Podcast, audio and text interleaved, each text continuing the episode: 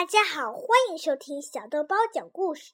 今天我们讲的故事名字叫做《小狼灰灰》，是江苏的刘小琪小朋友点播的，希望大家能喜欢。如果你也像他一样有觉得特别好听又特别有意思的故事，也可以推荐给我。现在我们就一起听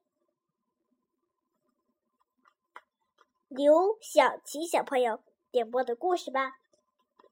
希望刘小琪能喜欢。小狼灰灰一家住在动物城里，狼爸爸总爱欺负别人。他在动物城里做了很多坏事，他把鸡妈妈家的围墙推倒，把猪宝宝咬伤，还把兔爸爸的腿打断。做了坏事，当然要受到惩罚。狼爸爸被黑熊警官送进了监狱。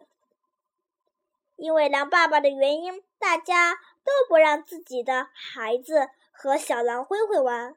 大家认为灰灰和他爸爸一样会欺负别人的。灰灰一个朋友也没有了，他总是孤零零的躲在树后边，看着小朋友们玩。夏天到了，大家都要去海边度假，灰灰也想去，可是狼妈妈说。邻居都恨我们，他们不希望我们去。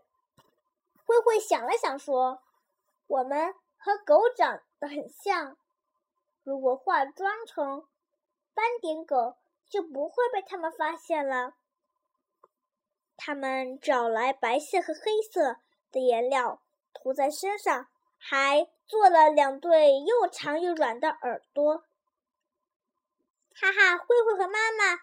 一下变成斑点狗了。就这样，化妆成斑点狗的狼妈妈和灰灰跟大家一起在去海滨的船上玩了一整天。夜晚，大家全都睡觉了。狼妈妈打起了呼噜，呼噜里还夹杂着狼的嚎叫。它的呼噜声把大家吵醒了。这是什么声音？好像是狼的叫声，该不会是灰狼一家在船上吧？灰灰也被吵醒了，他赶紧捏住妈妈的鼻子，避免妈妈再发出狼的叫声。阿啾！狼妈妈打了个响亮的喷嚏，把灰灰弹到了地上。第二天吃饭的时候，狼妈妈和灰灰心里直发慌，都不敢和大家坐在一起，他俩害怕被大家发现自己的秘密。这时，甲板上传来鸡妈妈的尖叫声：“不得了了，我的宝宝掉进海里了！”